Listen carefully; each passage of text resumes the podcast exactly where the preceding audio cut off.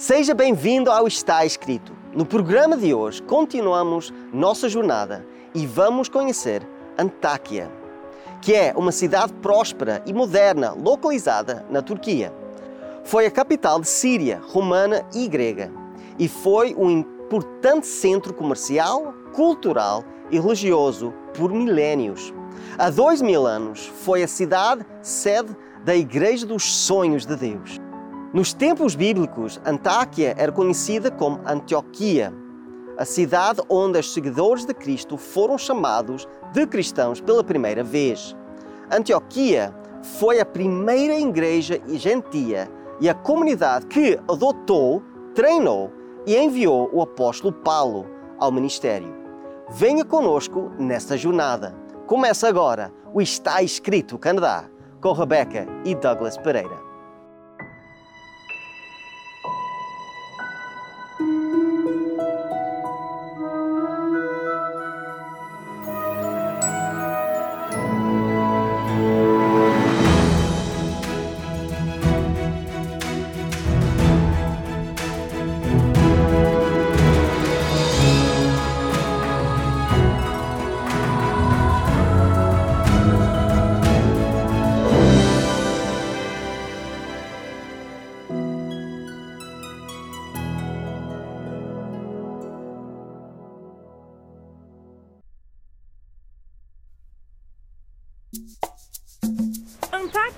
Maiores cidades da Turquia, com uma população aproximada de 210 mil habitantes.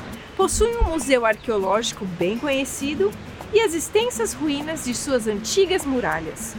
Suas antigas igrejas são atrações turísticas importantes. Seu ritmo tranquilo, perspectiva cosmopolita e sutil atmosfera árabe a tornam um destino único. A Antáquia é dividida em duas partes pelo rio Assi, conhecido nos tempos antigos por rio Orontes. Antáquia é lar de uma mistura de crenças, sunitas, alevitas e cristãos ortodoxos. Os moradores locais chamam sua cidade natal de Bari Serri, Cidade da Paz. E é exatamente isso.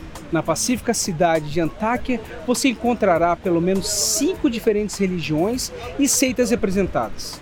Tudo cerca de dois quarteirões um do outro. A influência árabe permeia a vida local, comida e linguagem. De fato, a cidade só se tornou parte da Turquia em 1939, depois de séculos ligados de alguma forma à Síria. Antáquia foi fundada como Antioquia no século IV a.C. por Seleuco Nicator, um dos quatro generais entre os quais se dividiu o Império de Alexandre o Grande no segundo século a.C., havia se transformado em uma metrópole multiétnica de meio milhão de pessoas, uma das maiores cidades do mundo antigo e um importante posto de preparação na recém-inaugurada Rota da Seda.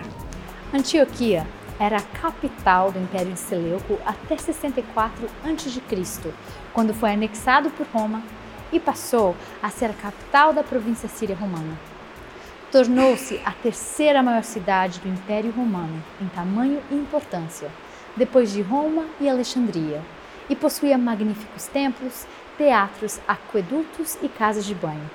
Eu estou aqui no antigo túnel de água, construído durante o período do imperador Vespasiano, para desviar a água que descia da montanha e ameaçava o porto. Apesar de ter sido destruída por terremotos durante o século VI Cristo, Antioquia manteve sua prosperidade após a era romana. Somente com a ascensão de Constantinopla começou a declinar. Em 1098, após um cerco de oito meses e um massacre de turcos, os reis cruzados Boemundo e Raimundo tomaram a cidade em nome do cristianismo. No momento em que os otomanos assumiram em 1516, sob a liderança de Selim I, Antioquia já havia desaparecido do palco principal da história do mundo há muito tempo. No início do século XX, a cidade era pouco mais que uma aldeia entre as ruínas da antiga metrópole. Após a Primeira Guerra Mundial, Antáquia, juntamente com a maioria do restante de Hatay, passou para as mãos dos franceses, que lançou as fundações da cidade moderna.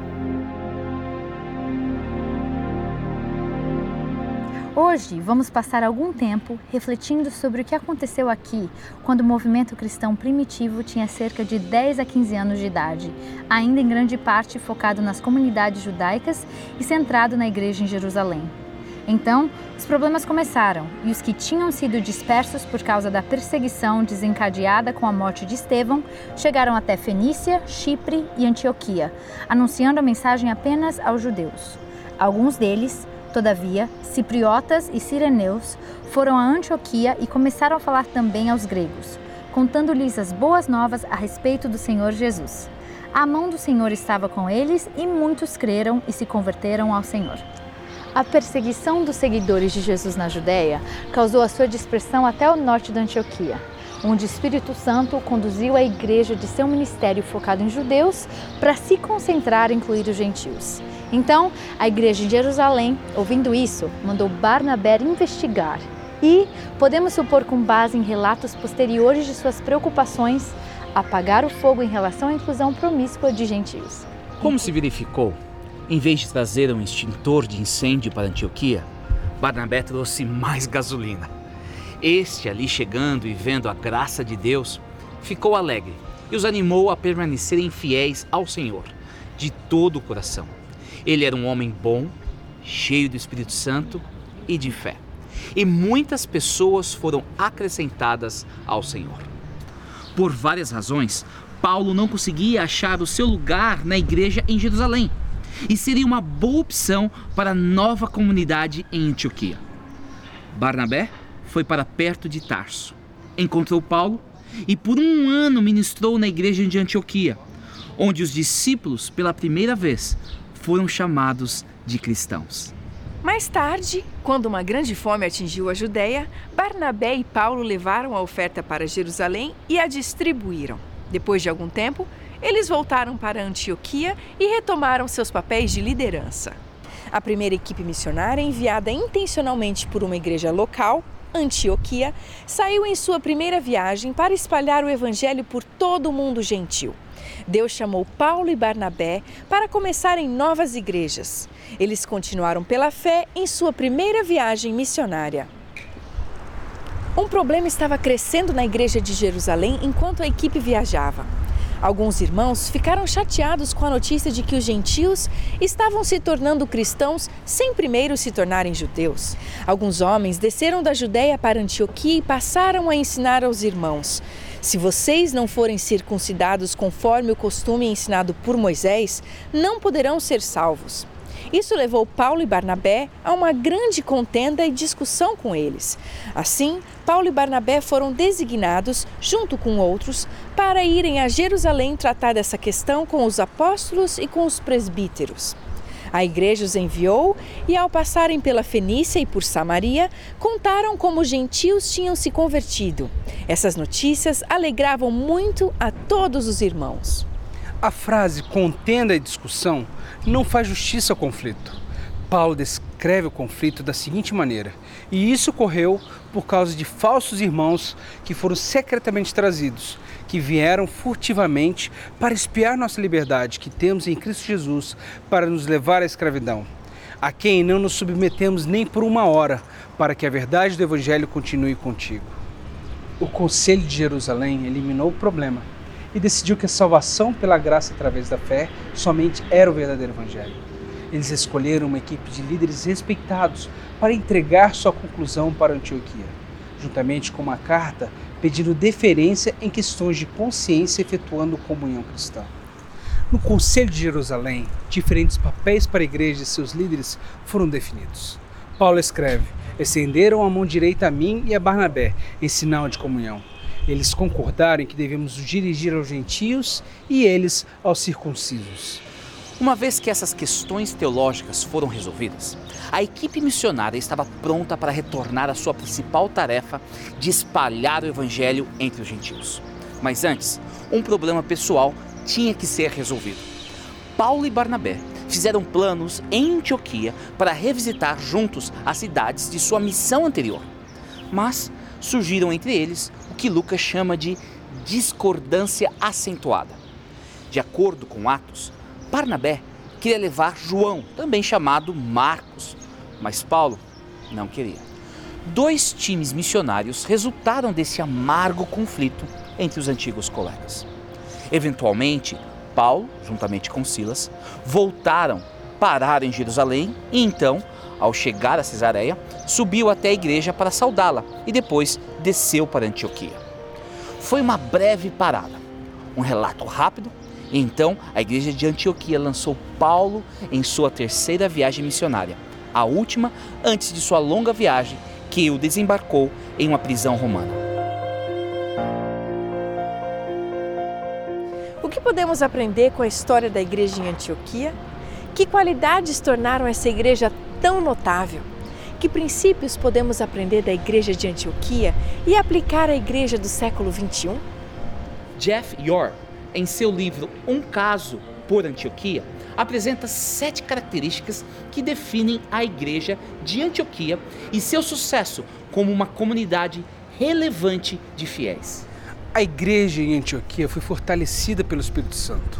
Há três referências específicas ao Espírito Santo na história da igreja Antioquia, bem como muitas referências implícitas, já que o livro de Atos é mais os Atos do Espírito Santo do que os Atos dos Apóstolos. A primeira referência direta é a descrição de Barnabé como cheio do Espírito Santo. A segunda referência é Ágabo, um profeta de Jerusalém que previu, pelo Espírito, que uma fome estava chegando. O terceiro é o Espírito Santo que intervém em um serviço de adoração para chamar Paulo e Barnabé para o serviço missionário. O Espírito Santo estava presente na igreja de Antioquia. A igreja de Antioquia estava aberta à inovação, que muitas vezes levou a mudanças significativas.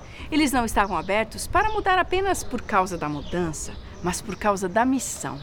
Sua principal preocupação era cumprir a missão de Deus. A missão não seria posta em perigo ou encarcerada por preferências ou tradições humanas. Para a igreja em Antioquia, a missão sempre deveria triunfar. O que quer que fosse necessário para realizar a missão, eles estavam dispostos a tentar, a explorar, a realizar. Por esta razão, a igreja em Antioquia modelou uma série de inovações entre as igrejas. A primeira e talvez a mais notável inovação na Antioquia foi o estabelecimento da própria igreja. A igreja em Antioquia foi iniciada por plantadores de igrejas inovadoras e evangelistas que tiveram a coragem de fazer algo nunca feito antes para pregar o evangelho amplamente entre os gentios. Esses pregadores são heróis, gigantes da história cristã. A menos que você seja judeu, você tem uma grande dívida com esses homens. Sem a sua coragem, vontade de inovar, pregando o evangelho de uma maneira que nunca tinha sido pregada a um povo que nunca tinha ouvido, numa cidade onde nunca havia sido compartilhada, talvez você não fosse cristão hoje. Uma segunda inovação em Antioquia foi estabelecer um ministério de ensino. A igreja continuou sob a liderança de inovadores. Barnabé, que teve a coragem de fazer o que nunca tinha sido feito antes, trazendo Paulo para a equipe de ensino de uma igreja. E Paulo ministrou proeminentemente aqui em Antioquia. Uma terceira inovação na Antioquia foi provavelmente não intencional, mas ainda assim é memorável. Foi em Antioquia que os discípulos foram chamados de cristãos pela primeira vez. Este era provavelmente um termo de escárnio lançado nos primeiros seguidores de O Caminho por seus críticos e caluniadores. Eles ridicularizavam os fiéis como os cristãos. Os membros da primeira igreja, Antioquia, aparentemente tinham uma reputação bem merecida por serem faladores de Cristo. Finalmente, essa igreja surpreendente nasceu e sustentou o movimento missionário do primeiro século. Eles enviaram e apoiaram os primeiros missionários, estabelecendo um padrão para inúmeras igrejas através dos tempos, que foram inspiradas a fazer a mesma coisa. Por meio de seu ministério de ensino, em obediência às instruções de Jesus, foram criados discípulos aqui em Antioquia. As convicções doutrinárias foram estabelecidas, a mordomia foi aprendida e praticada, a adoração foi cultivada, o testemunho e o evangelismo missionário floresceram e os problemas da igreja foram resolvidos aplicando princípios do Evangelho nas relações interpessoais. Um novo nascimento em Jesus foi o manancial de onde surgiram essas mudanças. Os ministérios de ensino de Paulo, Barnabé, Ágabo, Judas, Silas, Simeão, Lúcio e Manaém e possivelmente outros foram os canais que guiaram esta correnteza para a maturidade espiritual. O primeiro grande desafio doutrinal enfrentado pela igreja em Antioquia e na igreja do primeiro século em geral era a natureza do evangelho. O problema estava enraizado na suposição incorreta dos cristãos judeus de que o evangelho tinha que permanecer ligado à sua comunidade. Como o cristianismo se originou na comunidade judaica e os primeiros cristãos eram judeus, sua suposição natural era que o caminho para se tornar um cristão e entrar em uma relação de aliança com Deus incluía a circuncisão. Essa suposição errônea preparou o cenário para o primeiro confronto doutrinário significativo na igreja. Pedro, como muitos outros líderes judeus, lutou com a circuncisão e sua relação com o evangelho. Paulo, no entanto, foi inflexível em sua defesa da salvação pela graça através da fé apenas. A conclusão foi resumida em uma carta amplamente apoiada por todos os interessados. Paulo e Barnabé, juntamente com Judas e Silas, representando a igreja de Jerusalém, retornaram a Antioquia com a carta e entregaram seu relatório.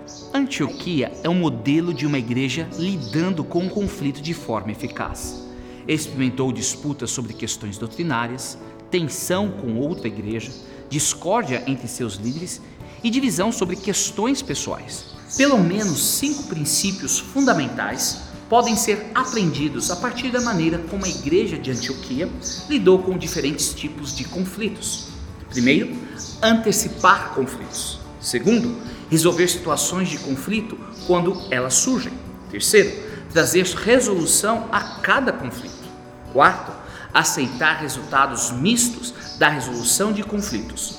E quinto, seguir em frente quando a resolução for alcançada. A igreja em Antioquia tinha líderes fortes, pastores poderosos, anciãos e missionários que se tornaram estadistas cristãos.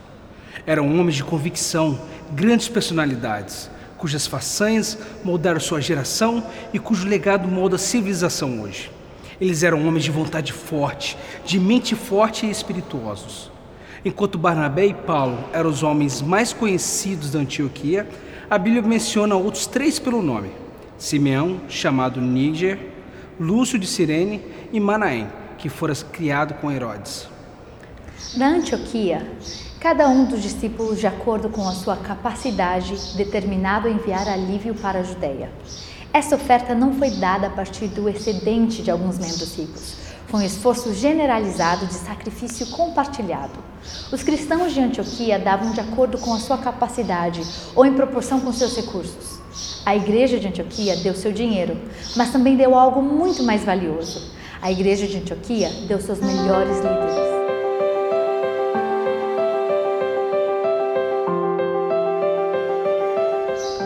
A maioria de nós só pode sonhar em fazer parte de uma igreja como essa. É fácil ficar desanimado, até intimidado, comparando nossas igrejas com este modelo antigo de eficácia que impactou o mundo. Ao considerar o futuro, é fácil ser pessimista, baseado em nossa experiência com lutas locais e realidades temporais. Uma das minhas autoras prediletas escreveu: nada temos a temer quanto ao futuro, a menos que esqueçamos a maneira em que o Senhor nos tem guiado e seu ensino em nossa história passada. Em outro momento, ela escreveu: a igreja débil e defeituosa, precisando ser repreendida, advertida e aconselhada, é o único objeto na terra a qual Cristo confere sua suprema consideração. O mundo é uma oficina em que, pela cooperação de agentes humanos e divinos, Jesus está, por sua graça e divina misericórdia, fazendo experiências em corações humanos. Amigo, não é a sua igreja ou a minha igreja, é a igreja de Deus. Você é o templo de Deus. Acaso não sabem que o corpo de vocês é o santuário do Espírito Santo que habita em vocês, que lhes foi dado por Deus e que vocês não são de si mesmos? Deus está chamando sua igreja. Deus está chamando você para ser cheio do Espírito Santo. Ele está desafiando sua igreja. Ele está desafiando você a deixar sua zona de conforto e explorar maneiras de realizar sua missão. Deus está convidando você Deus está convidando sua igreja para ser intencional e se unir a Ele, transformando a si mesmo e a sua comunidade de acordo com a imagem de seu Filho, Jesus Cristo, através do discipulado. Deus está chamando você, Deus está chamando a sua igreja para ser fiel ao Evangelho eterno, embora os céus caiam. Deus está dando uma oportunidade para a sua igreja, para que você possa resolver os conflitos de uma maneira semelhante a Cristo. O Todo-Poderoso está procurando homens e mulheres que estão dispostos a levar sua tocha, líderes que não têm medo dos desafios. Deus está esperando por seu generoso sacrifício, pelo seu sacrifício generoso de sua igreja. É tempo para você, é tempo, é hora da igreja de Deus levantar, para despertar, é hora de ir para casa. Já é meia-noite chamado já soou, anunciando que o noivo chegou. A igreja desperta, tentando encontrar o azeite do Espírito Santo. O joio e o trigo que estavam unidos, agora Deus vai separar. Pois a igreja invisível irá levantar-se afinal. Desperta a igreja invisível, fiéis quebrantados que o mal espalhou. Que venham com choro e com pranto, que venham cantando, o dia chegou. Despertem de todas as tribos, desperta meu povo,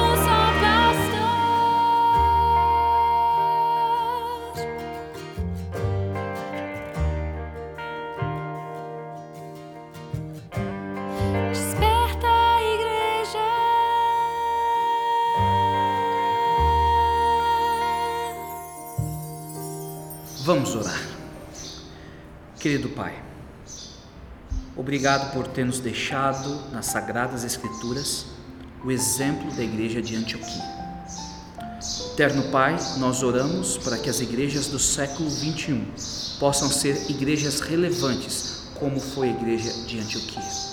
Que elas possam ser destemidas, que elas possam ter uma visão, que elas possam pregar o Evangelho e que a missão possa ser o fator determinante em todos os aspectos. Perdoe os nossos pecados e esteja conosco. É no nome de Cristo que nós oramos. Amém.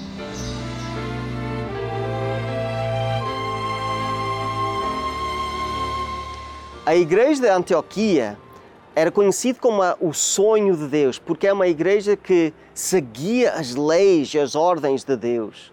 Uma dessas leis é o sábado. Se vocês querem conhecer mais sobre o sábado, nós temos um livro para vocês, completamente grátis.